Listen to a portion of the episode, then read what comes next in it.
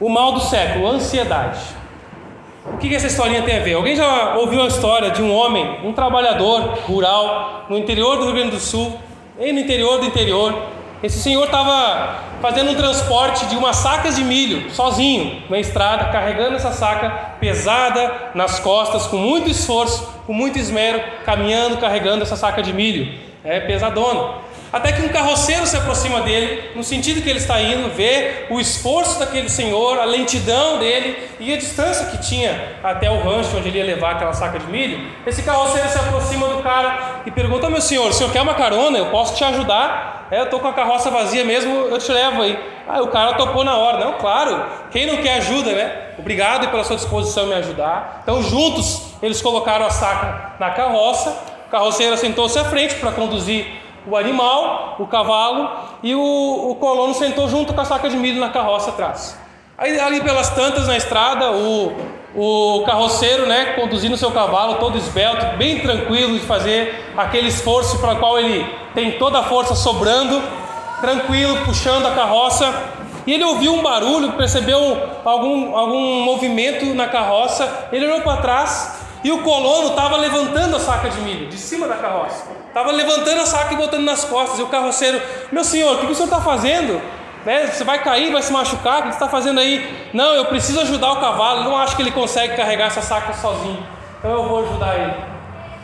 Esse é o coloninho que tenta ajudar o cavalo a conduzir a sua saca. Deus, meus irmãos e amigos, Deus quer aliviar o peso de qualquer coisa na sua vida que possa estar dificultando a sua caminhada. Deus quer aliviar. Mas será que eu deixo? Será que a minha ansiedade não está impedindo que eu usufrua do cuidado de Deus que com leveza nos conduz e eu insisto em carregar esse saco de milho nas costas? Como você sabe que é uma pessoa ansiosa? Vamos ao texto bíblico de Filipenses, capítulo 4. Eu vou pedir que você se coloque de pé. Se você puder. Filipenses capítulo 4, nós vamos ler do versículo 4 ao 9.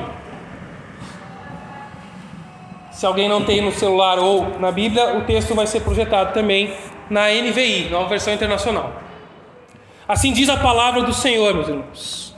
Filipenses 4, de 4 a 9. Alegrem-se no Senhor. Novamente direi: alegrem-se. Seja a amabilidade de vocês conhecida por todos. Perto está o Senhor.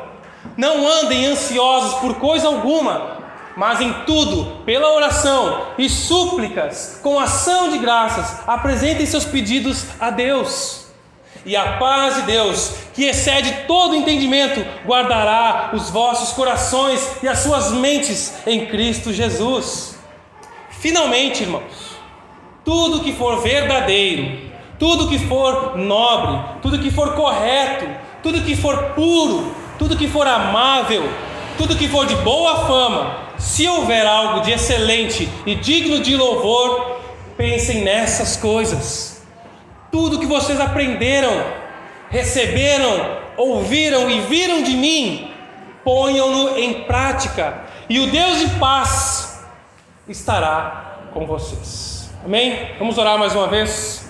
Senhor Deus, a tua palavra é que tem poder para transformar a nossa vida, é o teu Espírito. Seja trabalhando em nós, em nome de Jesus.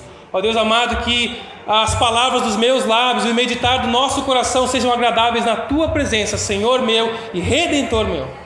Ó Deus, que eu não seja aqui alguém falando algo, usando a tua palavra para falar algo de mim, mas que o Senhor me use para falar, ó Pai, o que o Senhor tem a falar a esses irmãos, em nome de Jesus. Essa é a nossa oração como igreja. Amém. Pode se sentar. Como você sabe que está ansioso? Talvez você diga às vezes, ah, eu estou ansioso hoje, hoje eu estou um pouco ansioso, algumas coisas vão acontecer. Ou alguém lhe diz, ah, tu está muito ansioso, cara, relaxa aí, te acalma. E você diz, não, eu não estou ansioso, só estou me preparando, estou me organizando para o pior, estou me preparando para situações, eu não estou ansioso. Mas pense um pouco, o que você sente quando está ansioso?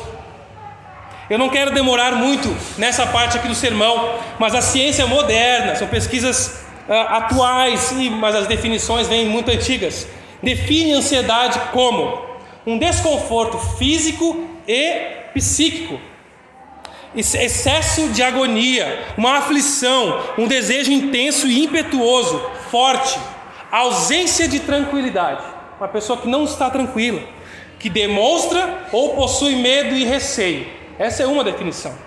Outros, a psicopatologia define como uma condição emocional de sofrimento. Então é apenas uma condição emocional de sofrimento, que é definida por uma expectativa de algo inesperado e perigoso à frente do qual o indivíduo se acha indefeso. Algo pode acontecer, algo pode de ruim, de que pode prejudicar ou mudar a minha situação, e eu vou sofrer com isso emocionalmente. Também é uma característica do ser humano que antecede momentos de perigo real ou imaginário, marcada por sensações corporais desagradáveis, tais como sensação de vazio no estômago, aquele aperto no tórax, transpiração e outras alterações associadas ao sistema nervoso autônomo, que também acontece no nosso corpo. A palavra ansiedade significa estrangulamento em si. Olha que definição. A gente fala, ah, eu estou ansioso, mas se a fosse lá, eu estou me sentindo estrangulado hoje. É mais forte, né? Ansiedade nos tira o oxigênio, corta o nosso fôlego, nos asfixia, rouba nossas forças, embaça os nossos olhos e tira de nós a boa perspectiva do futuro. Tem um homem chamado Gary Collins, é um psicólogo clínico, PhD em psicologia clínica, cristão, autor de mais de 40 livros, dos quais quatro, pelo menos, que eu conheço, foram traduzidos para o português por editoras diferentes. Não o mesmo livro, mas quatro livros diferentes. Esse homem chamou a ansiedade de a emoção oficial da nossa época, base da maioria das neuroses e o fenômeno mais penetrante desse tempo, alcançando gerações, idade, grupos etários econômicos mais diversos. Há outras informações que Gary Collins traz, eu vou privar vocês desse cansaço, separações, divisões, de uh, subclassificações da ansiedade, níveis de ansiedade, moderada, calma. Há várias classificações que, dependendo a linha que os psicólogos seguem, dá para fazer diferente. Mas eu creio que essas definições básicas já nos bastam aqui. Já dá para a gente entender do que vamos falar. E a ansiedade é um mal que atinge todos, pobres e ricos. O pobre acha que o rico não sofre de ansiedade porque ele tem dinheiro. É? E o rico acha que o pobre não sofre de ansiedade porque não tem nada para se preocupar. Ambos sofrem de ansiedade. O crianças têm sofrido muito de ansiedade. Tem visto quantas reportagens, notícias, pesquisas, agora com a pandemia, né, as crianças sofrendo de diversos transtornos uh, psíquicos por terem que ficar em casa. Homens e mulheres, adultos e crianças. A ansiedade decorrente de um corpo corrompido pelo pecado, que anseia por estar no controle de todas as coisas, mas não pode, e por não poder, sofre por isso. Algumas outras considerações. Ansiedade, ela é uma forma de medo. O medo é como um sensor de alerta na gente, para nos ajudar nos organizarmos e nos prepararmos para fugir, lutar e sobreviver num mundo caído, pecaminoso e perigoso. Então, serve como sensor também. Esse sentimento, ele nos leva a nos prepararmos, por exemplo, a enfrentar uma situação de picada de cobra. Então, a gente prevê uma possível situação imaginária, real, mas hipotética, e a gente se prepara. Poxa, se eu for picado, qual é o procedimento? Então, esse, é, a gente se, se organiza para isso. Se acontecer um desastre, um incêndio, onde é que é a saída de emergência? Tem gente que entra nos lugares já procurando, né? Vê se tem extintor, onde que é a saída de emergência, já faz um plano de, de fuga se acontecer alguma coisa. Eu fazia isso quase toda a viagem que eu estava no Pará, pegando barco. Eu pegava os barquinhos, às vezes os barquinhos baixinhos, que eu não conseguia nem ficar de pé. Três lugares para um lado, três para o outro, uma portinha para entrar na frente, janelas fechadas para não entrar água. E a gente vê as notícias tristes porque realmente não tem como sair, às vezes aquele negócio começa a afundar. Mas eu já fazia um plano de fuga aqui, sei lá o que. Eu fazia minha rota, mas eu não sofria por isso. Me organizava, me planejava para isso. Então ela nos ajuda Crise financeira, a ter uma organização financeira, eu ter uma poupança, uma reserva de emergência, se acontecer tal coisa. Então, serve como um sensor para a gente se organizar. Há uma crise sanitária que nos pegou desprevenidos, é uma pandemia, e aí a gente começou a se preparar para o pior, se organizar. Então, ter ah, hospitais de campanha preparados para montar caso pior novamente. Esse tipo de coisa serve para nos ajudar. São situações inesperadas que demandam decisões e ações sob alta pressão e tensão rápidas. E por isso, se a gente se planejar, a gente pode enfrentar melhor essas situações. Cumprir melhor a nossa responsabilidade como cidadãos e como cristãos. Por isso, o planejamento não é pecaminoso, não é errado. Se planejar, se organizar. Tiago, no capítulo 4, abra sua Bíblia um pouquinho mais à frente de Filipenses, finalzinho.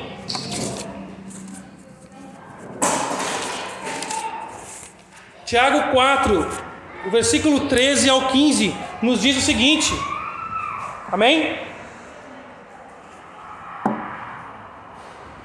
Tiago 4, 13. Eu vou guardar porque eu não tenho texto para vocês acompanharem aí.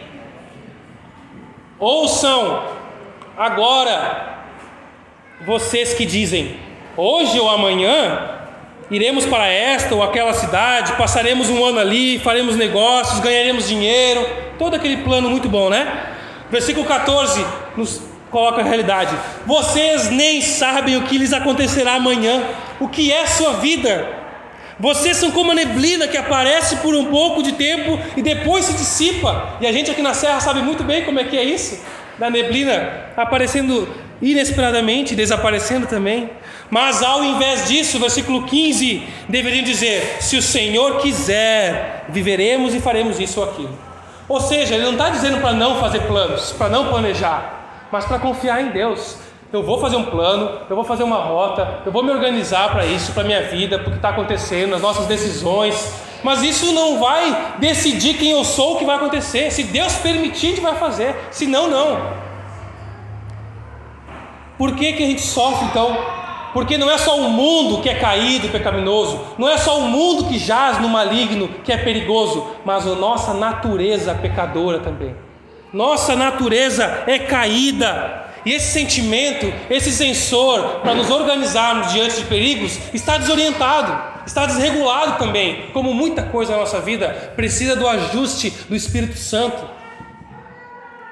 Mas quando? Quando que a ansiedade e o medo se tornam pecaminosos? Será que eu estou pecando ou não nas minhas preocupações? Qual é o limite? Nós estamos pecando quando a ansiedade ou o medo ao invés de nos capacitar e nos levar a confiar em Jesus, nos, diante de um problema real, a gente fica travado, embaçando, complicando a nossa vida e de outras pessoas que convivem com a gente, diante de problemas futuros ou até mesmo inexistentes, e nos faz ignorar Deus. São pensamentos e sentimentos antibíblicos que nos levam a ações pecaminosas, a comportamento pecaminoso. Isso ocorre quando a gente coloca o nosso reino, o nosso mundinho imaginário na frente do reino de Deus. Porque eu me preocupo com a minha vida, o meu reino, tudo que eu tenho, e isso fica à frente. Então isso vira um tormento para mim. Porque eu quero que tudo seja no, no meu controle. Mas como saber se eu estou sofrendo com ansiedade? Quais são os sintomas de que estamos sofrendo com uma ansiedade pecaminosa? Diversas são maneiras, aqui são algumas coisas mais clínicas mesmo, muito conhecidas, eu quero só recapitular para a gente lembrar. Diversas maneiras e variam de pessoa para pessoa, de organismo para organismo, mas não é uma lista única, muito menos exaustiva, de manifestações da ansiedade. Mas as mais comuns, segundo especialistas, são insônia. A ansiedade geralmente provoca dificuldades para dormir. Você se rende ao cansaço, mas acorda de meio de madrugada, sem sono, preocupado, pensando no que tem que fazer. A pessoa não consegue desligar a mente para ter o descanso que precisa. E o ruim disso é que a falta de um sono devido encarreta em mais problemas físicos prejudica mais ainda o nosso corpo. nos deixa muito mais vulneráveis. Outro sintoma muito, muito fácil é palpitações do coração. O corpo naturalmente acelera o batimento cardíaco quando enfrentamos perigo. Quando a gente está diante de um perigo, a gente fica mais nervoso. O sistema nervoso vai nos alertando. E a ansiedade acaba produzindo um estado de tensão constante no nosso corpo, que vai desencadear mais problemas físicos. Outros órgãos são afetados, o corpo sofre, Quantas pessoas sofrem, né? nem, nem é todos os casos, mas com pedras no rim, com ah, problemas renais, problemas estomacais, por ansiedade, por nervosismo. Esses são os principais fatores por trás da conhecida síndrome do pânico. Outro é nervosismo e irritabilidade. Esse aqui, ele é muito mascarado, porque como não é algo tão físico, a gente acha que não é da ansiedade.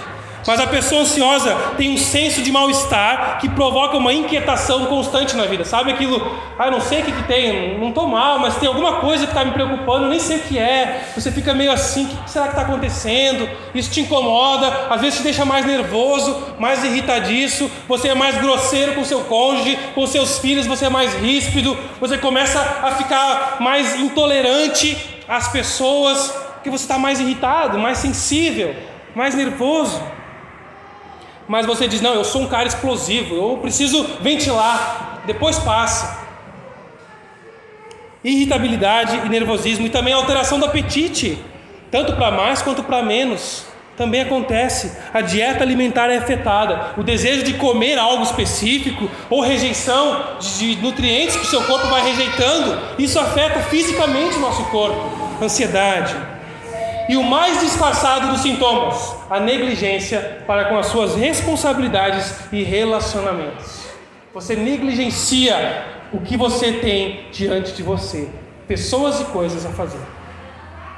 Todo organismo é afetado com ansiedade, de uma maneira maior ou menor, depende da pessoa e da intensidade. Então, até agora a gente viu o que é ansiedade, que é muito clara para vocês, mas quando ela se torna pecaminosa e quais os sintomas. Só que identificar a ansiedade também é detectar um sintoma. A ansiedade não é o foco do incêndio, ela é uma fumaça que também faz mal. A fumaça também mata. Né? Não matou o Jack da série This Is Us? o pai do século lá, inalou fumaça, salvou a filha do, do incêndio, salvou o cachorrinho, depois teve uma parada cardíaca em menos de duas horas, por ter inalado muita fumaça. É? Fumaça mata, mas o foco, o problema não é a fumaça, nós temos que ir na raiz. O que está queimando aqui? Qual é o problema? Temos que cavar mais fundo para identificar a raiz dos problemas que nos levam a sofrer de ansiedade. Qual a motivação do que me leva a estar com ansiedade? Eu fico tratando com remédios paliativos o meu nervosismo, a minha inquietação, a minha palpitação, o meu suor, mas eu não trato a raiz. E eu quero resgatar com vocês algumas possibilidades, tem mais. E cada uma dessas aqui a gente poderia explorar na Bíblia aqui um mês. Mas eu quero resgatar porque talvez seja a, a raiz da sua ansiedade, da sua preocupação. O orgulho e o egoísmo meu foco está voltado para mim, para o meu conforto, para as minhas conquistas. E não tem Deus, não tem servir, não amar os outros. Isso não importa tanto. Eu até me importo, quero servir, eu quero amar, eu quero fazer alguma coisa, mas no final o que me abala é quando eu sou afetado, quando o meu planejamento é afetado, quando a minha casa sofre, quando eu sofro egoísmo, orgulho, eu não posso sofrer. Quando estou uh, não consigo conquistar algo que eu quero, estou sofrendo por perder algo que tenho. Isso me leva a sofrer de ansiedade. Um outro, outra causa muito grande é temor a homens, medo do que as pessoas vão pensar de você. E você fica nervoso, é normal isso. O desejo de não passar vergonha quando eu tenho que falar em público. Quando eu, eu sofria muito de ansiedade que eu competia quando eu era mais jovenzinho, eu era triatleta, fazia triatlo. E aí a gente começa pela piscina. Aí 15 minutos na largada, dá aquela mexida no estômago, você tem que ir no banheiro, fica com medo de não conseguir voltar a tempo. Por quê? Porque eu vou estar diante de algo, vou estar sendo provado, pessoas vão estar olhando para mim, uma competição. Quem compete aqui é, é atleta, sabe aquele nervosismo que dá no estômago. Não sei se tem muitos atletas aqui, mas enfim, a gente fica com medo porque a gente tem temor da opinião das pessoas. Isso afeta. O que, que vão pensar de mim? Eu me importo mais com a opinião e a aprovação dos homens e das pessoas do que com o que Deus pensa de mim. E por isso eu escondo a verdade, eu oculto, eu disfarço, eu boto um sorriso amarelo na cara, eu finjo ser o que eu não sou, porque eu não quero que as pessoas saibam que eu estou sofrendo, fiquem pensando que eu sou fraco, fico pensando que eu sou um crente de pouca fé, eu não quero ajuda, porque eu não preciso, eu só preciso orar um pouco mais e eu vou conseguir sozinho. Não preciso compartilhar para ninguém a minha luta. Temor a homens. Conforto também. Quando idolatramos o conforto, a gente fica ansioso diante de qualquer ameaça que pode tirar o nosso conforto. Qualquer ameaça de uma onda mais forte que pode derrubar o nosso castelinho de areia, a gente já fica nervoso. Porque a gente está construindo um império na nossa vida aqui. Muitos estão construindo um império, mas para Deus esse império é um castelinho de areia. E a gente não se dá conta disso. Mas a gente fica impaciente, angustiado diante de crises que podem tirar o nosso conforto. Mas o que, vai acontecer se eu tiver que ficar sem carro? Ah, vou ter que voltar a usar ônibus, transporte público. Eu que muito tempo usei transporte público. Quando eu comprei meu primeiro carro, morava em Caxias, que tem bastante, usava muito ônibus. E aí quando eu fui trocar de carro e não conseguia, meu carro estava ruim, tinha que fazer motor e eu tinha que largar de mão e eu não tinha condições de comprar outro. E aí eu tive que imaginar o que era voltar a andar de ônibus, eu nem lembrava mais. Ah, tem que ir para a parada. Eu comecei a lembrar de quando eu ia, de quando chovia. Eu ficava a aula inteira da faculdade com os pés molhados por ter ido a pé, por ter ido de ônibus. Pô, é tão confortável ter um carro. É tão confortável descer dentro de uma garagem que você não abre nem o portão. Agora tem que voltar a usar guarda-chuva. Eu que sou alto, que sempre molho do joelho para baixo. Não, não quero isso. Então, uma ameaça me deixa incômodo. Eu não posso ficar sem carro. Eu não posso ficar sem essa casa. Imagina ter que mudar de novo. Mudança me incomoda. Eu não quero, porque não, não posso perder esse emprego. Eu tenho que garantir, porque eu tô. Isso ameaça. A gente fica ansioso. Eu preciso de mais. Amor ao dinheiro. Grande porcentagem da ansiedade que sentimos gira em torno da vida financeira. Impacta diretamente. Os nossos conflitos, os nossos incômodos giram em torno da vida financeira de não confiarmos no cuidado de Deus, medo de não honrar os compromissos que por muitas vezes são exagerados e irresponsáveis, medo de perder emprego e a gente ama mais coisas e o dinheiro do que pessoas e a Deus. A ingratidão também é uma raiz, motivação da ansiedade. A gente esquece a provisão, a bondade demonstrada de, por Deus ao longo da nossa vida. Como a gente esquece? Pense no último ano de pandemia. Nós estamos aqui vivos, respirando em bem. Mas a gente esquece facinho. E a gente fica com medo, não, agora a nova cepa e não sei o que, e tem que fazer a terceira dose. E a gente fica, calma, não seja ingrato, Deus tem cuidado de você. Olhe para trás o que Ele já fez e faz por você. Você vai esquecer disso? Vai sofrer à toa? Quer carregar o saco de milho nas costas, em cima da carroça? E você começa a ignorar Deus nos seus planos porque não, eu sei que existe Deus, eu confio, mas eu preciso fazer alguma coisa, eu tenho que agir. Eu tenho que me privar, me organizar. E você não descansa. Em última instância, e por baixo de cada um desses pecados está a falta de fé, a incredulidade. Quando somos ansiosos e medrosos diante de problemas em potencial ou mesmo inexistentes, a gente está duvidando do caráter de Deus. Você não diz, ah Deus, você é injusto. A gente diz, ah, a vida é injusta. A gente terceiriza, mas não sabe que é Deus que está no controle da vida. A gente está indiretamente ignorando o cuidado de Deus, atribuindo os problemas da nossa vida, o nosso medo, a Jesus. Essa é a raiz principal a incredulidade na graça futura do Pai. Se Deus te cuidou até agora e hoje, por que, que você tem tanto medo do que vai acontecer amanhã e está sofrendo por isso? E não descansa que Deus vai prover a graça necessária para cada dia? Jerry Bridges, Um pastor teólogo americano disse: sofrer com ansiedade é o oposto de confiar em Deus. Nós sofremos por querer controlar as circunstâncias, mas estar no controle é pesado demais, é cansativo. Quando entendemos que Jesus está no controle, que Ele assumiu as rédeas da carroça da nossa vida, nós podemos usufruir do descanso e alívio que Ele promete, porque Ele promete que Ele é e Ele se entrega a nós.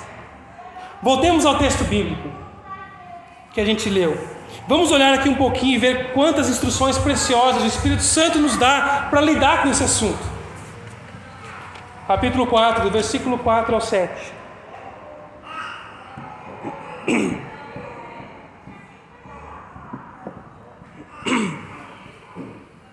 Eu estou em Tiago aqui, desculpa. Alegre-se no Senhor. Filipenses 4,4. Novamente direi: alegrem-se. Seja a amabilidade de vocês conhecida de todos. Perto está o Senhor. Não andem ansiosos por coisa alguma, mas em tudo, pelas orações e súplicas e ações de graça, apresente seus pedidos a Deus. E a paz de Deus, que excede o entendimento, guardará o coração e a mente de vocês em Cristo Jesus. Aleluia. Entregue a Deus os seus sentimentos. Nenhuma circunstância isolada na vida determina a condição do nosso coração e da nossa mente. Uma pessoa pode alegrar-se interiormente, mesmo quando tudo fora é escuro, é tenebroso, é ruim, é sofrimento e é dor. A pessoa pode estar alegre internamente. Mas como isso? Que paradoxo é esse? Isso é verdadeiramente possível e duradouro quando ele se alegra no Senhor. Como diz o texto, alegrai-vos no Senhor.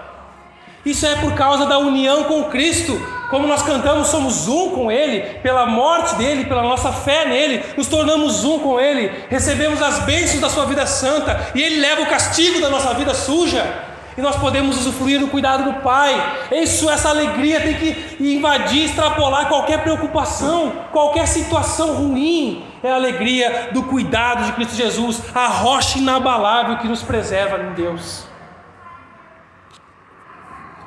E na situação que esse texto foi escrito aos Filipenses, Paulo está preso. Nós estamos, começamos a estudar nos pequenos grupos. Paulo está preso, acorrentado, um soldado romano, a 40 centímetros do lado dele, 24 horas, numa casa. Não é uma prisão tão suja, um calabouço. Ele está numa prisão domiciliar, mas com um cara ali. E esses irmãos de Filipenses, aqui da igreja de Filipos estão sofrendo também por problemas de relacionamento, como a gente pode olhar no texto anterior, por problemas de dúvida quanto a falsos ensinamentos, falsos mestres que estavam chegando naquela igreja e eles estavam titubeando: será que a gente vai para cá ou não vai?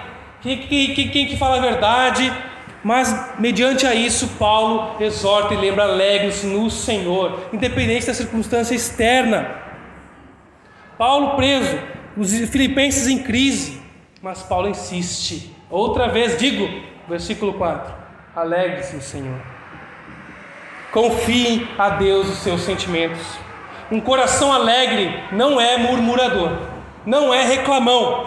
A pessoa reclamona, a pessoa que está sempre reclamando, e eu tenho essa tendência, eu luto contra isso, porque eu venho de um meio muito crítico, né? Ah, engenharia analítica, crítica, então eu critico tudo. E aí eu não sei a linha de equilíbrio, eu passo muito fácil entre murmuração e crítica sugestiva. Não, não estou reclamando, só quero fazer uma observação. A gente critica tudo. Deus tem me ensinado. Shhh, cala a boquinha, meu filho. Confia em mim, espera, descansa. As coisas não vão ser tudo perfeitinho, não vai acontecer como você planejou. Descansa, relaxa, ser fiel a mim e eu dar-te a coroa da vida mas a gente insiste em reclamar. Ah, porque está muito quente, ah, porque está muito frio, ah, porque o preço da gasolina, e a gente fica falando, discutindo, toda vez que a gente se une, a gente reclama e não vai resolver nada, a gente não influencia nada nisso, as nossas conversinhas. Não é que a gente não vai falar sobre as coisas que acontecem no mundo, mas por que, que é sempre um tom de reclamação, de murmuração, de deixar o ambiente mais sujo? É, e tu viu o que o outro fez? É, e olha o nosso prefeito, e olha o nosso governador, e o nosso presidente, e o ministro tal, é sempre um tom de reclamação. Só notícia ruim. Você é um agente da Globo aí? Sejam alegres, meus irmãos, gratos.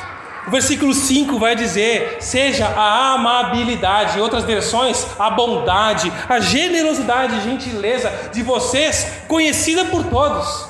Será que as pessoas que nos conhecem nos veem como pessoas amáveis, dóceis, gentis? Ou é o cara carrancudo, é o cara estúpido, grosso, reclamão? Ah, ele é crente, mas ele é reclamão. Não combina, é incoerente.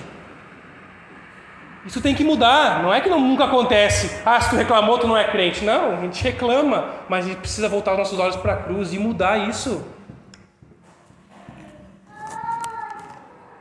Um coração gentil não é briguento, não fica procurando treta o tempo todo, não é irônico, sarcástico nos relacionamentos. E isso deve ser reconhecido por outros em nós. É isso que Paulo está falando. Seja conhecida por outros. Não é você que diz, não, eu sou uma pessoa muito gentil, eu sou um cara muito simpático. Não é você que tem que dizer. É os outros que têm que reconhecer isso, sem precisar falar. O que as pessoas veem em você? Estresse, desânimo, irritação, desmotivação, desculpas, carência de atenção. O que as pessoas veem em você? medo até do silêncio. O mundo precisa ver no crente a tranquilidade, a serenidade, a alegria e uma confiança não fingida, porque isso não se sustenta. Não adianta a gente vir aqui fingir que está tudo bem, alegre, sorrindo, mas lá fora nossa vida está um caos podre, a gente é assim com todo mundo. Isso é horrível. Viver assim é, é terrível demais. Vai explodir uma hora, você não aguenta viver essa vida ambígua mas uma vida sincera, racional, que olha para a cruz. Deus me amou, Ele me fez um em Jesus com Ele, e eu posso ter alegria apesar das circunstâncias. Fé no que Jesus fez e faz por nós, no que Ele promete, fé nas promessas do cuidado dEle. Se a sua alegria está em algo que pode acabar, ou que você pode perder, se a sua alegria depende de como vai ser a bolsa amanhã, que depende das notícias, que depende de não sei do que, quão infeliz você será. E isso é uma evidência de que nós não estamos alicerçando em Cristo a nossa vida.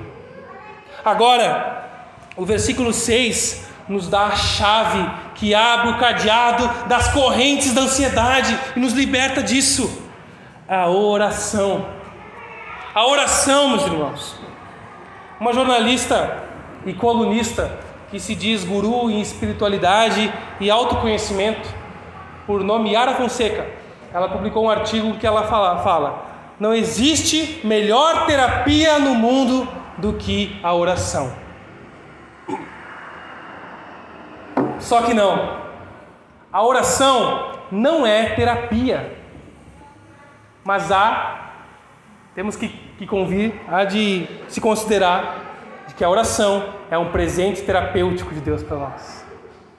Nós não precisamos olhar para a oração como uma terapia, porque é isso que o mundo diz. Não, é bom que você tenha alguma fé, que você se apegue a alguma coisa. É isso que a gente ouve em situações. Não, olha, você tem que acreditar em alguma coisa. Orar para alguém aí, porque, porque orar para alguém, como assim? Isso é eu transformar o relacionamento com Deus em algo terapêutico? Um, um placebo? Não, meus irmãos mas sim a oração tem efeito terapêutico em nós. Ela transforma a nossa vida, a nossa condição emocional, a nossa mente. Ela é o remédio que inicia o tratamento de qualquer preocupação. A sincera oração fala para Deus o que está no coração. Não é eu repetir qualquer coisa, não é eu ler o Pai Nosso, é eu falar para Deus o que está no meu coração. Abrir o meu coração para Deus. Isso é orar falar com Deus, abra o seu coração para Deus, fale para Ele que está aí dentro. Mas eu não sei como orar. Se você pensar em como orar, você já não está sendo sincero com Deus. Fala para Ele, Ele vai te ouvir. E aos poucos Ele vai mudando, vai moldando a sua oração que precisa ser mudada, vai mudando o foco. Devemos orar, suplicar, abrir o nosso coração a Deus, falar com sinceridade e com gratidão, o texto lembra, pelo que Ele já fez. Aí sim, o versículo 7 vai ser verdade. E a paz de Deus que excede todo entendimento guardará o nosso coração e a nossa mente em Cristo Jesus. Aí sim, nós queremos a paz do versículo 7, mas nós não oramos como o versículo 6 nos instrui e nos ordena. Nós queremos usufruir de paz. E às vezes a gente está nervoso, ansioso, eu me pego assim, não, calma, relaxa, não vai adiantar. A gente filosofa para nós mesmos, racionalizamos e tentamos nos tranquilizar com essa injeção de racionalidade de que eu não vou mudar a circunstância. Mas não é isso que eu estava falando. Dobra os joelhos e abre o teu coração diante de Deus. O que está te preocupando? Aí a paz de Deus guardará a nossa mente nosso coração. Esse guardará, meus irmãos, ele tem uma conotação militar aqui. Paulo usa esse termo porque é como se fosse um guarda, um sentinela, um vigia na porta do nosso coração para que ele não entre em conflito e a gente possa usufruir dessa paz de Jesus. O que, que faz isso? Orando, buscando a Deus, nossas súplicas diante dele, a nossa gratidão diante dele. Então, a paz dele vai funcionar como um guarda, impedindo essas emoções de afligirem nosso coração. A confiança de que Deus nos protege das mazelas do pecado e da ansiedade. Confie em Deus seus sentimentos, alegrando-se nele e buscando com sincera oração e receba a paz que Deus quer te dar para te proteger. A segunda instrução preciosa vem do muito conhecido versículo 8, que diz: Finalmente, irmãos, tudo que for verdadeiro, tudo que for nobre, tudo que for correto, tudo que for puro, tudo que for amável, tudo que for de boa fama, se houver algo de excelente e digno de louvor, Pense nessas coisas. Ou em outras versões mais antigas, seja isso que ocupe o vosso pensamento. Deus quer controlar os seus pensamentos. Deixa Deus controlar os seus pensamentos. Como eu já disse, sofrer com ansiedade é um pecado de pensamentos e sentimentos antibíblicos que nos levam a atitudes também pecaminosas e prejudicam o nosso corpo. Nós devemos ocupar nossos pensamentos com a palavra e a pessoa de Jesus Cristo. O que você tem colocado para dentro da tua cachola aí, durante a semana? Que tipos de filme você tem assistido? Que tipo de séries você tem assistido? Que podcasts, vídeos no YouTube? O que, que você faz com o seu tempo? Que músicas tem ouvido? Que livros tem lido? Com o que, que você alimenta a sua mente? A palavra nos diz: alimente com o que é verdadeiro. Qual é a única verdade garantida e absoluta que nós temos? É a palavra de Deus. Alimente-se da palavra de Deus. Não apegue-se a notícias especulativas. Não gaste energia com inverdades, com um monte de teorias que te desgastam, te preocupam à toa. Ocupe o seu pensamento com aquilo que é digno de louvor, que deve ser recomendado a outros, compartilhado. Você compartilharia tudo que você viu essa semana com outras pessoas? Com os irmãos da igreja? Não estou falando que a gente tem que só assistir filmes gospels, músicas gospels, coisas cristãs ou não cristãs. Aliás, isso é outra, outro assunto, definir o que é de fato cristão e o que é, é não cristão.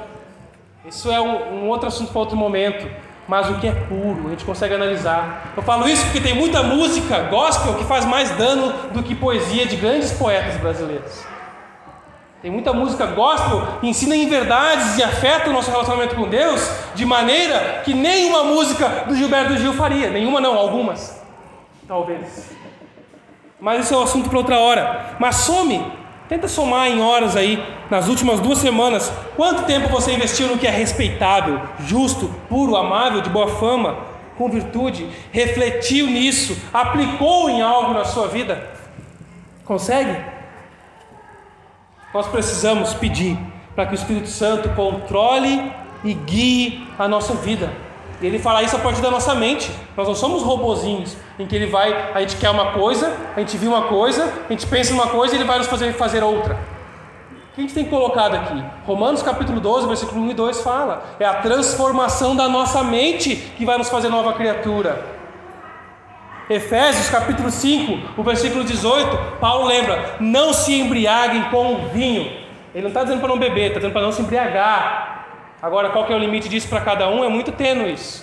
Não vou entrar nessa discussão agora. Mas o texto diz: Não se embriague com vinho no qual há dissolução. Em outras versões, no qual leva ao descontrole. Você perde o controle da sua vida, da sua boca, da sua mão. Você é agressivo, é estúpido, é, vira um idiota, bêbado. Não entregue sua vida para beber, para bebedice. Mas deixai-vos encher pelo Espírito Santo. E Ele vai conduzir nossa vida. Como? Cantando salmos, versículo seguinte, 19 e 20, cantando salmos, cânticos espirituais entre si, em comunhão na igreja, louvando o Senhor com o coração, com música. Por tudo dei graças a Deus, ao Pai, em nome do nosso Senhor Jesus Cristo. E no texto paralelo à igreja de Colossenses, Paulo, com o mesmo pensamento, falando sobre ser controlado pelo Espírito Santo e não pela bebedeira ou pelo álcool ou por qualquer outra coisa que controle nossa vida e tire o controle do Espírito Santo, ele diz: habite ricamente a palavra de Deus em vós como eu quero ser guiado pelo Espírito Santo se eu alimento a minha mente com outras coisas? Como que o meu pensamento vai ser conduzido, direcionado por Deus, meus sonhos, meus planos para minha família, para o meu casamento, se eu não me alimento da palavra de Deus, do alimento espiritual que vai transformar a minha mente? É a palavra de Deus que muda a nossa vida.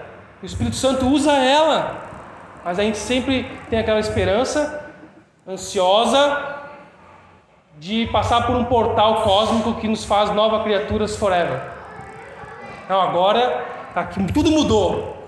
Não, tudo está mudando. É um processo e você precisa da palavra de Deus para te guiar nesse processo. Senão você desvia, você sai, você abandona, você se desilude, você fica ingrato, você fica irritadíssimo, ansioso.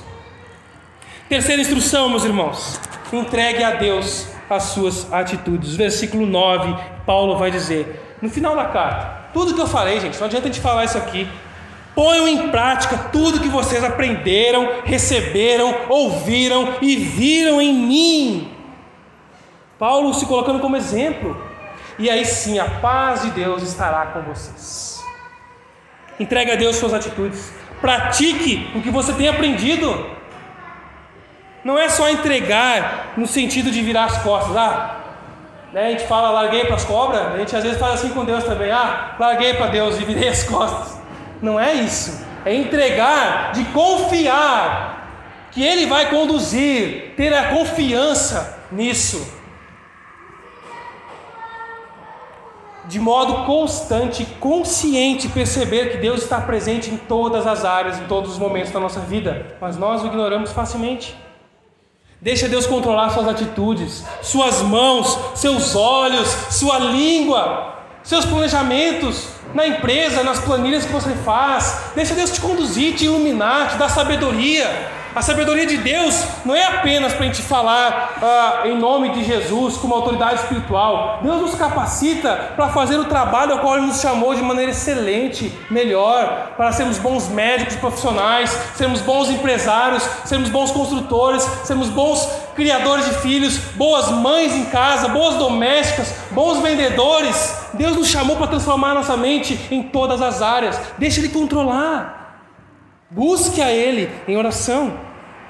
Só que a ansiedade nos deixa improdutivos ou mega ocupados. A gente fica, tem tanta coisa para fazer, tanta coisa para fazer, que a gente não tem tempo nem para orar. Tem um, um, reformador, Martin Busser, esse europeu, um dos agentes envolvidos na reforma, não tanto notório como Lutero, mas ele, num, numa das biografias dele, ele dizia numa num dia corrido, nossa, eu tenho tanta coisa hoje para fazer que eu não vou, eu preciso de no mínimo três horas para orar. Sabe o que é isso? Eu tenho tanta coisa hoje para fazer que eu preciso orar mais. A nossa tendência é tão facinho ser o contrário disso. Hoje eu tenho tanta coisa para fazer que eu, depois quando eu chegar em casa, eu oro. Amanhã eu vou ter um tempo maior de oração. Eu compenso no domingo indo mais cedo para a igreja. Eu faço um jejum. Mas a gente tira Deus da nossa vida. A gente quer estar no controle de tudo. Esse pensamento dele quer dizer: quanto mais a gente se atarefa e enche de coisa, mais nós precisamos e dependemos de Deus. E a oração mostra quem, em quem nós confiamos. O quanto você ora mostra se você confia em Deus ou no seu próprio braço. Não. Não, você não diz isso, mas as nossas ações dizem: eu não preciso orar, eu já sei o que eu tenho que fazer. Eu sei como que eu tenho que agir. Eu já estudei para isso. Eu estou preparado. Eu me organizo, faço um plano. É muita coisa para perder tempo orando. A oração nos faz reconhecer o quanto nós precisamos, dependemos de Cristo Jesus em todas as áreas da nossa vida. Entregue a Deus as suas atitudes. Não fique improdutivo ou mega ocupado. Nós temos recebido, ouvido muita coisa é muita informação, é pregação no YouTube, é podcast, é livro, é audiobook, é isso, é agora softcast mais pequenininhos porque a gente quer ver mais. É tanta informação, um bombardeio de ensino e aprendizado, mas a gente não coloca em prática. A gente não medita para praticar o que aprende. E Tiago, capítulo 1, versículo 22, um texto muito conhecido por nós, vai dizer o quê? Não se limitem, porém, a ouvir a palavra de Deus.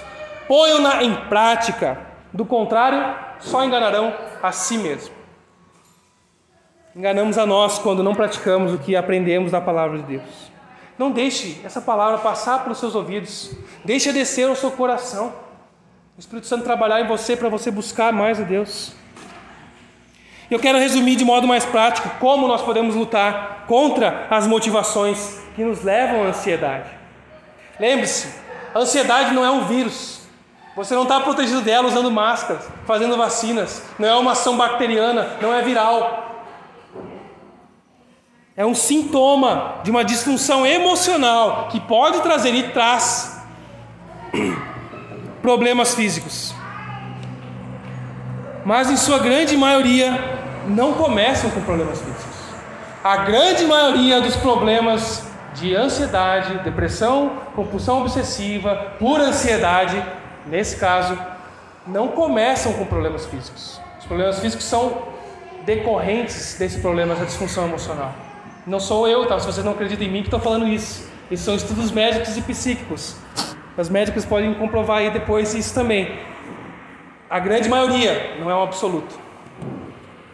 Então, como lidar com a ansiedade? Primeiro, comece distinguindo, identificando a diferença entre o cuidado normal, planejado e o pecaminoso. E eu quero trazer algumas perguntas para vocês que vão ajudar vocês a identificar. Será que a minha preocupação é porque eu sou um cara super planejado ou porque eu sou ansioso? Acho que está morrendo a bateria aqui. Oi, oi, oi. Pois.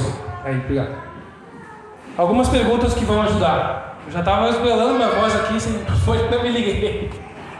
Obrigado, irmãos. Seus pensamentos estão focados no futuro, mais no futuro terrestre do que no presente? Tipo assim, ó, tipo assim. O pastor fala tipo assim.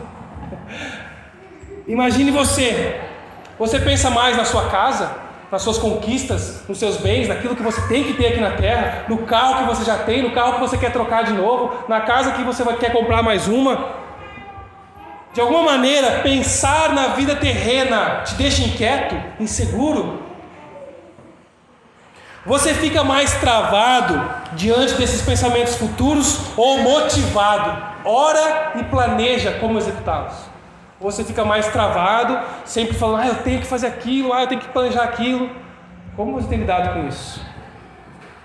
Você sente a sua saúde prejudicada por alguma preocupação? Insônia, tensão muscular, dores. É difícil a gente auto-identificar isso. Ah, a minha tensão muscular, minha dor de cabeça é porque eu estou ansioso. Mas o seu corpo pode estar sofrendo por ansiedade, porque ele está no controle de toda a situação e circunstância. Você percebe que as suas emoções ficam alteradas em circunstâncias específicas? Que circunstâncias são essas quando você fica mais nervosão, mais manipuladora, mais nervosa, mais irritada? Quais são essas situações? Nós precisamos entender, irmãos, que não estamos no controle das circunstâncias. O desejo de estar no controle de tudo é natural ao homem cair em pecador. Esse foi o pecado de Adão. Ele escolheu estar no controle. Deus me disse para não comer esse fruto. Mas quem sabe se eu comer, eu governar minha própria vida, eu sei o que é melhor para mim. Deus disse que eu não vou comer, senão eu vou morrer. Mas a serpente veio e colocou umas dúvidas na minha cabeça. Eu acho que eu posso governar minha própria vida. Não preciso me submeter a esse Criador, o Rei. Eu vou ser o próprio Rei da minha vida.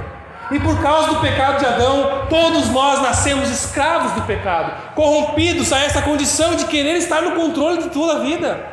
Nós precisamos da redenção de Cristo Jesus para submetermos a nossa, a, o controle da nossa vida a Ele. Enquanto você tentar assumir o controle da sua vida, ela não vai mudar. É frustração atrás de frustração, momentos de bonança, tranquilidade, decepção e frustração. Deixe Deus controlar a sua vida. Peça perdão a Deus, confesse a Deus o seu desejo de autogoverno. Ah, como nós temos. Por trás dos nossos pecados é o desejo do autogoverno. Eu sei o que é melhor para mim. Eu não, não adianta eu pedir a opinião de outra pessoa, eu ver o que a Bíblia tem a dizer. Eu que sei o que é melhor. Peça perdão, submeta-se à vontade de Deus. Qual seria a sua reação hoje se lhe fosse tirado o seu emprego? Se lhe fosse tirado a sua casa? Chegasse em casa agora e descobrisse que tem um caminhão de bombeiro lá na frente, tudo incendiado. Terrível. Como seria a nossa reação diante disso? muita tristeza. Mas como lidaríamos com isso? Como lidaríamos se o nosso conforto fosse tirado? Se nós fomos submetidos a uma ditadura militar e tivemos que acatar ordens que não queremos, que prejudicam nossa família, nossa igreja, nossa liberdade? Ou fomos submetidos a um governo ditador também, que manipula, controla, oprime as pessoas? É uma ditadura nos dois extremos. Como a gente reagiria diante disso? eu quero trazer algumas coisas do que não fazer diante da ansiedade. O que não fazer diante da ansiedade? Não minimize. Vou pedir para a Dani passando ali tranquilo. Não minimize os problemas. Não ache que é pequeno. Ah, isso aí é um probleminha de nada que eu estou me incomodando e não preciso da bola. Não minimize. Os problemas são reais, mas nós precisamos lidar com eles de maneira bíblica. Não espere passar. O tempo não é remédio para isso. Não é uma fase passageira. Não espere passar. Não trate sozinho. Ah, não preciso de ninguém, eu consigo resolver. Mentira, falácia do pecado. O mais comum, não transfira a culpa para a circunstância ou para as pessoas. Ah, eu estou assim, eu vivo nisso por causa do nosso governo. Essa situação de instabilidade, confiança me deixa nervoso. Eu vivo assim por causa da economia. Pô, agora descobri que o Guedes tem que ficar dando explicação. Ah, o Brasil vai cair. Eu tinha investido na bolsa, agora eu vou perder meu investimento. Ah, é a circunstância que te deixa nervoso? Ah, não, é, eu tô, a gente está nessa fase lá em casa porque nós estamos passando por um salto de crescimento do nosso filho e nós vivemos muito isso e era muito fácil a gente justificar, não, ele está assim porque é um salto de crescimento e aí a gente fica mais irritado, mais nervoso. E, mas como eu lido com isso? É real, mas como eu lido com isso? Não posso transferir a culpa e continuar convivendo com isso. Ah, não, é, é assim mesmo, é a correria do dia a dia. Eu tenho muito compromisso no trabalho, eu chego muito tenso em casa, eu preciso relaxar, mas de vez em quando eu explodo ali, mas logo passa. E você vai conviver com isso até quando? Ferindo pessoas, explodindo e mandando cacos que ferem outras pessoas. Ah, não, é a TPM da minha esposa, é ela que me deixa nervoso, e aí eu acabo passando os limites também. A gente sempre quer transferir. As circunstâncias são reais, mas como nós lidamos com elas? Não manipule pessoas ou circunstâncias para esconder a ansiedade. Não pense, não mascare o problema fugindo ou fingindo que está tudo bem. E não pense que os remédios vão resolver o problema, a raiz do seu problema. São paliativos, são necessários em muitos casos, mas não vão resolver o problema da sua alma. Podem tratar sintomas, mas não curar a sua alma. Mas o que fazer então? E caminhando para o final, desenvolva um espírito de gratidão. Nós já lemos aqui na palavra de Deus em oração.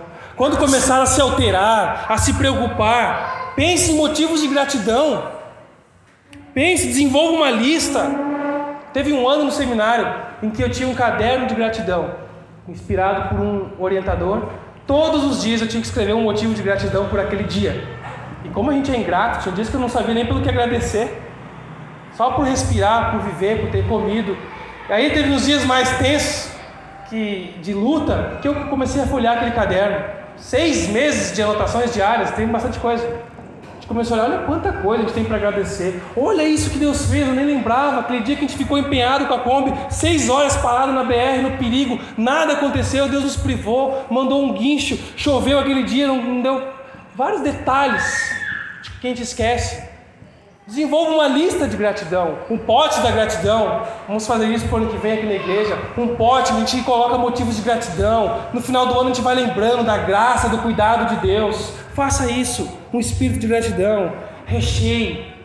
Recheie a sua vida de oração. Você não precisa esperar ter as três horas, como esse cara citou, para você ficar em casa na madrugada, de manhã ou de noite para orar. Mas não deixe de buscar a oração específica, mas deixe seu dia no carro, no trânsito, no trabalho, numa tarefa que você faz ali, às vezes sem precisar se concentrar. Recheie a sua vida de oração e recheie a sua oração de gratidão. Isso vai mudar a sua perspectiva da vida.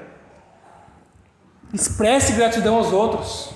Um presente, uma lembrança, muito obrigado por simples ajudas. Expresse gratidão. Desenvolva o hábito de viver à luz da eternidade. Eu estava conversando antes aqui. Essa era a mente de Paulo. O cara estava nas piores condições, situações em diversas das suas cartas, mas ele mantinha a perspectiva da eternidade, do plano de Deus, da missão de Deus, e era isso que mantinha ele concentrado na missão. Então não supervalorize as coisas do mundo, os bens materiais. Não fique tão preocupado com elas, mas olhe para a cruz, para o que Deus já fez e quer fazer na sua vida e por meio dela. Desenvolva a humildade. A ansiedade está muito relacionada com autoproteção. Medo de perder prestígio, de perder valor, de não ser amado. Seja humilde. Reconheça que você não tem nada a temer às pessoas. Peça perdão, assuma erros e falhas. E desenvolva o amor ao próximo com atitudes e hábitos para demonstrar amor na vida das pessoas. Mas o que tem a ver o amor com ansiedade?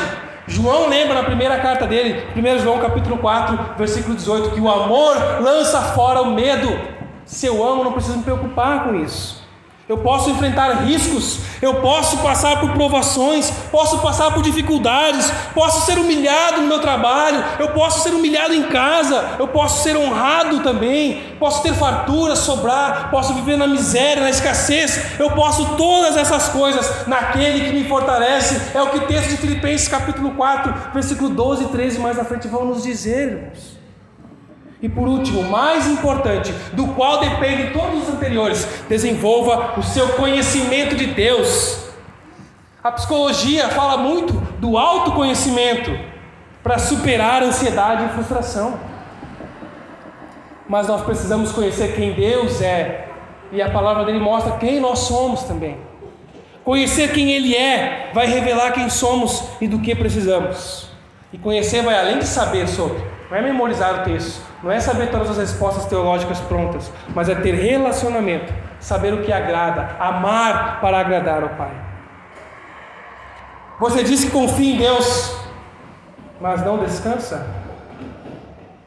Não ora? Você diz que entrega tudo para Deus, mas não abre mão de querer estar no controle da sua vida e de outras pessoas próximas a você? A sua tentativa de viver em paz repousa sobre notícias, sobre perfis que você segue, ou nos movimentos políticos mundiais? Onde está firmada a sua paz? Ansiedade é excesso de futuro. Calma, calma, menos futuro na sua vida, mais presente. Você instala seus olhos em um tempo não real e fica muito apavorado com o que está acontecendo lá na sua imaginação. Por isso, busque a Deus em oração, seja agradecido, expresse gratidão, alimente-se da palavra de Deus e confie em Jesus. É isso que eu falei ao longo desses textos. Desses textos. Entregue a Ele seus sentimentos, seus pensamentos, suas atitudes e a sua vida. Amém? Eu não sei qual é a sua preocupação, o que tem tomado seus pensamentos, o que tem tomado muito espaço no seu coração, te inquietando em momentos que você nem precisaria estar pensando naquilo. Por que eu estou pensando nisso agora? Isso está me incomodando. Eu não sei, eu não conheço sua intimidade. Conheço de poucos aqui. Eu não sei por que você sofre com ansiedade, ou não sofre, mas identificou nessa mensagem que você tem algumas inclinações para isso, para começar a sofrer. Você tem uma inclinação que pode levar a algo mais sério. Não confie em você mesmo. Não confie em autoajuda, mas na ajuda que vem do alto. Confie em Jesus. Foque naquele que tem as palavras de vida eterna, porque é Jesus quem te guarda. 1 Pedro capítulo 5, versículo 7 diz: lance sobre ele a vossa ansiedade, é lançar, é jogar, tira de. Jesus, pega isso aqui que eu não suporto mais, carrega para mim, me ajuda, lança sobre ele, porque ele tem cuidado de vocês. O texto não diz que ele vai cuidar, ele diz que ele já tem cuidado, nós precisamos olhar, Jesus tem nos sustentado, tem nos abençoado com muito mais do que a gente merece. Se você se entregar nas mãos dele, confie. Deixa ele cuidar de você. Não carregue o fardo que não é para você carregar sozinho. Deixe Deus aliviar a carga, tornar sua vida mais leve, física, emocionalmente e espiritualmente. Deixe Deus usar a igreja para isso, para te ajudar. Atenda ao chamado de Jesus em Mateus capítulo 11, o versículo 28, que diz: Vinde a mim, vós que estão cansados e sobrecarregados, e eu vos aliviarei, eu vos darei descanso. Deus nos dá descanso, porque Ele nos dá o que Ele é, Ele nos oferece a si. Usufrua do descanso em Deus, pela fé. Descanso é Jesus, é tudo sobre Jesus, meus irmãos. Nós vamos cantar essa canção, que é sobre esse texto que nós cantamos, que nós lemos, estudamos que a palavra de Deus encha e inunde nosso coração, habite ricamente em nós. Busque isso para que Deus trate todas as áreas da nossa vida. E busque ajuda na igreja, em irmãos e profissionais. Mas não descanse nisso, descanse em Jesus, para a glória dele. Amém?